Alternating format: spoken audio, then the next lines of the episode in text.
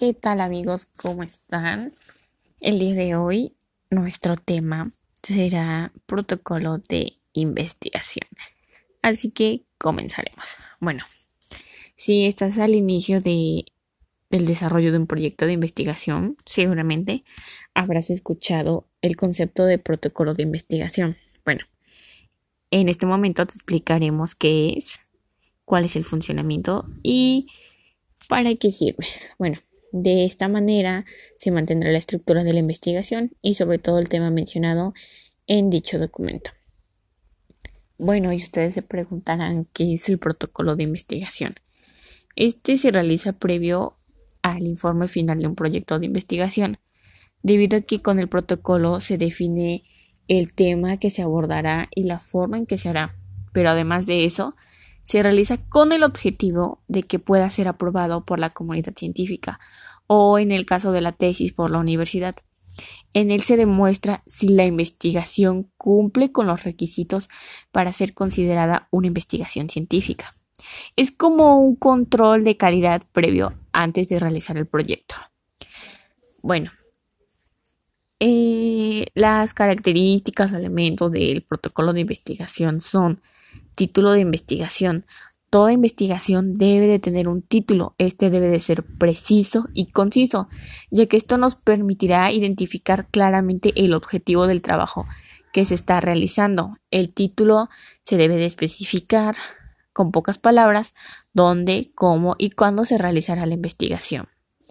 Resumen de la investigación. El resumen de la investigación debe proporcionarle al lector una clara idea sobre el objetivo de la investigación, la justificación, la metodología utilizada y los resultados obtenidos.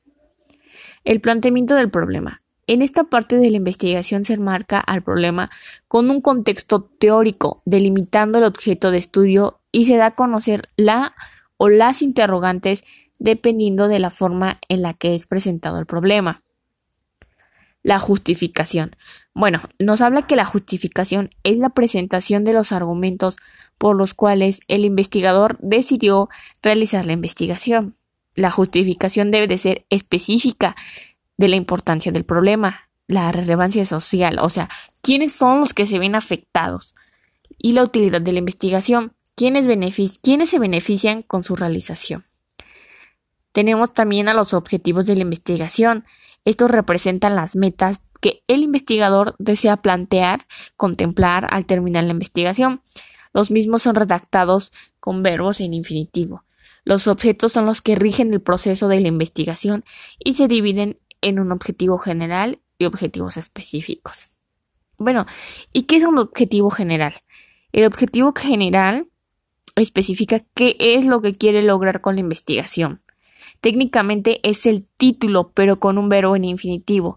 Para redactar un objetivo general de manera correcta, se debe de tener claro lo que se quiere hacer, quiénes están involucrados en el estudio, dónde, cuándo y durante qué periodo de tiempo se realizará la investigación. Asimismo, también mencionábamos los objetivos en específico. Bueno, eh, para dar respuesta al problema planteado es necesario dividirlo en partes con el objeto de facilitar sus estudios. Los, los objetivos específicos son la representación de esa división. Entonces, los objetivos específicos consisten en la disposición y secuencia lógica del objetivo general. Los objetivos específicos deben de ser coherentes, claros y factibles. Estos deben de ser detallados y redactados correctamente. El marco teórico o fundamento teórico, como lo conozcan, representa todos los fundamentos teóricos que sustentan la investigación. En él se encuentran los antecedentes de investigación, las bases teóricas, las bases legales, las bases filosóficas en caso de ser necesario y la definición de los términos básicos que vamos a utilizar. Bueno, y ustedes se preguntan, ¿qué es lo que nos has mencionado? Bueno, los antecedentes de la investigación están conformados por todos los trabajos anteriores que están relacionados con el problema de la investigación. Estos deben de ser analizados. En la redacción de los antecedentes de investigación se debe de escribir la relación que existe entre cada antecedente y el estudio que está realizando. Por número dos tenemos que las bases teóricas. Bueno, ¿qué son las bases teóricas? Estas están compuestas de todos aquellos temas que están relacionados con la investigación. Por ejemplo, para que quede un poquito más claro, en un estudio sobre las drogas, las bases teóricas serían los tipos de drogas, es decir, la clasificación, los efectos legales, las consecuencias negativas de sus usos, entre otras. La definición en términos básicos. Bueno, esta parte se va a describir como cada uno de los términos de compleja comprensión que representa la investigación con el objeto de hacer que el lector pueda entenderlo con una mayor facilidad. La metodología de la investigación consiste en la aplicación de la forma de cómo se va a llevar a cabo este estudio. En ella se va a describir el diseño y el tipo de investigación, las técnicas de recolección y los análisis de datos y se delimita la población y la muestra, en caso de que ésta sea necesaria. El análisis de resultados. En esta parte, eh, el investigador va a presentar los resultados de la investigación, que deben de tener la relación con los objetivos que ya están propuestos. Los resultados deben de ser presentados de forma cualitativa y cuantitativa.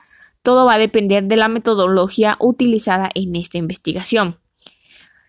Tenemos asimismo las conclusiones. En las conclusiones se va a presentar las respuestas a cada uno de los objetivos específicos planteados y por consiguiente se dará respuesta al objetivo general. Tenemos, por último, pero no menos importante, las referencias bibliográficas. Aquí se va a presentar la lista de todas las bibliografías utilizadas en el desarrollo de la investigación, tanto como las que fueron leídas, así como las citadas en el trabajo. Los anexos.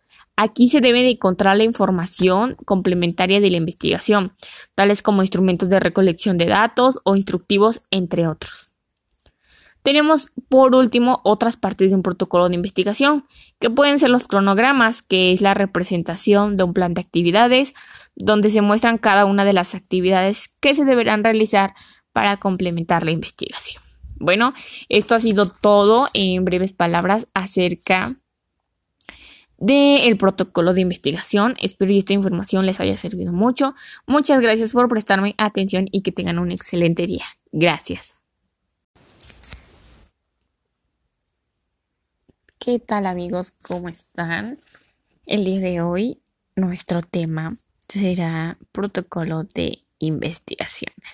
Así que comenzaremos. Bueno, si estás al inicio de el desarrollo de un proyecto de investigación, seguramente habrás escuchado el concepto de protocolo de investigación. Bueno, en este momento te explicaremos qué es, cuál es el funcionamiento y para qué sirve. Bueno, de esta manera se mantendrá la estructura de la investigación y sobre todo el tema mencionado en dicho documento. Bueno, y ustedes se preguntarán qué es el protocolo de investigación. Este se realiza previo al informe final de un proyecto de investigación, debido a que con el protocolo se define el tema que se abordará y la forma en que se hará, pero además de eso, se realiza con el objetivo de que pueda ser aprobado por la comunidad científica o en el caso de la tesis por la universidad. En él se demuestra si la investigación cumple con los requisitos para ser considerada una investigación científica. Es como un control de calidad previo antes de realizar el proyecto. Bueno, eh, las características o elementos del protocolo de investigación son título de investigación. Toda investigación debe de tener un título. Este debe de ser preciso y conciso, ya que esto nos permitirá identificar claramente el objetivo del trabajo que se está realizando. El título se debe de especificar con pocas palabras, dónde, cómo y cuándo se realizará la investigación. Resumen de la investigación. El resumen de la investigación debe proporcionarle al lector una clara idea sobre el objetivo de la investigación, la justificación, la metodología utilizada y los resultados obtenidos. El planteamiento del problema. En esta parte de la investigación se enmarca al problema con un contexto teórico, delimitando el objeto de estudio y se da a conocer la o las interrogantes dependiendo de la forma en la que es presentado el problema. La justificación. Bueno, nos habla que la justificación es la presentación de los argumentos por los cuales el investigador decidió realizar la investigación. La justificación debe de ser específica de la importancia del problema, la relevancia social, o sea, quiénes son los que se ven afectados y la utilidad de la investigación, quiénes, se benefician con su realización. Tenemos también a los objetivos de la investigación. Estos representan las metas que el investigador desea plantear, contemplar al terminar la investigación. Los mismos son redactados con verbos en infinitivo. Los objetos son los que rigen el proceso de la investigación y se dividen en un objetivo general y objetivos específicos. Bueno, ¿y qué es un objetivo general? El objetivo general especifica qué es lo que quiere lograr con la investigación. Técnicamente es el título, pero con un verbo en infinitivo. Para redactar un objetivo general de manera correcta, se debe de tener claro lo que se quiere hacer, quiénes están involucrados en el estudio, dónde, cuándo y durante qué periodo de tiempo se realizará la investigación. Asimismo, también mencionábamos los objetivos en específico. Bueno, eh, para dar respuesta al problema planteado es necesario dividirlo en partes con el objeto de facilitar sus estudios. Los, los objetivos específicos son la representación de esa división.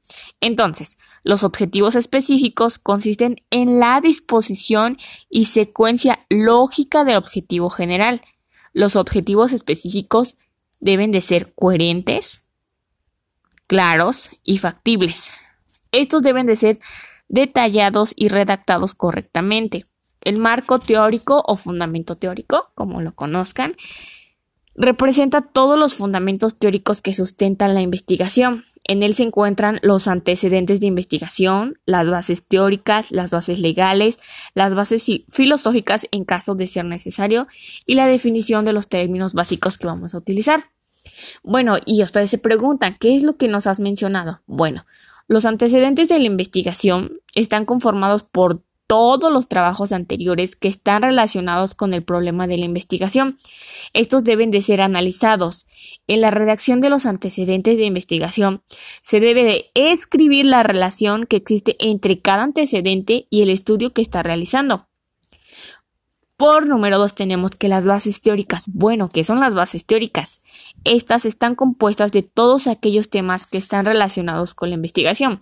Por ejemplo, para que quede un poquito más claro, en un estudio sobre las drogas, las bases teóricas serían los tipos de drogas, es decir, la clasificación, los efectos legales, las consecuencias negativas de sus usos, entre otras.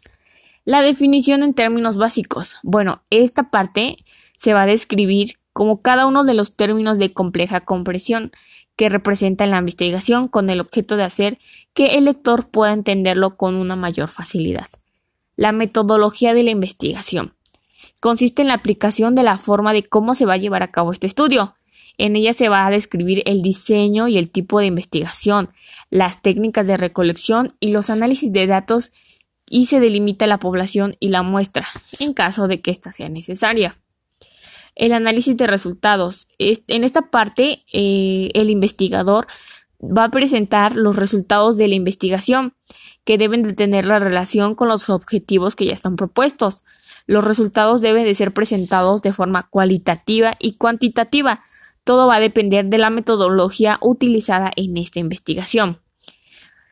Tenemos asimismo las conclusiones. En las conclusiones se va a presentar las respuestas a cada uno de los objetivos específicos planteados y por consiguiente se dará respuesta al objetivo general.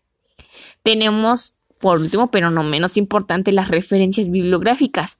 Aquí se va a presentar la lista de todas las bibliografías utilizadas en el desarrollo de la investigación, tanto como las que fueron leídas, así como las citadas en el trabajo. Los anexos. Aquí se debe de encontrar la información complementaria de la investigación, tales como instrumentos de recolección de datos o instructivos, entre otros. Tenemos por último otras partes de un protocolo de investigación, que pueden ser los cronogramas, que es la representación de un plan de actividades, donde se muestran cada una de las actividades que se deberán realizar para complementar la investigación. Bueno, esto ha sido todo en breves palabras acerca del protocolo de investigación. Espero que esta información les haya servido mucho. Muchas gracias por prestarme atención y que tengan un excelente día. Gracias.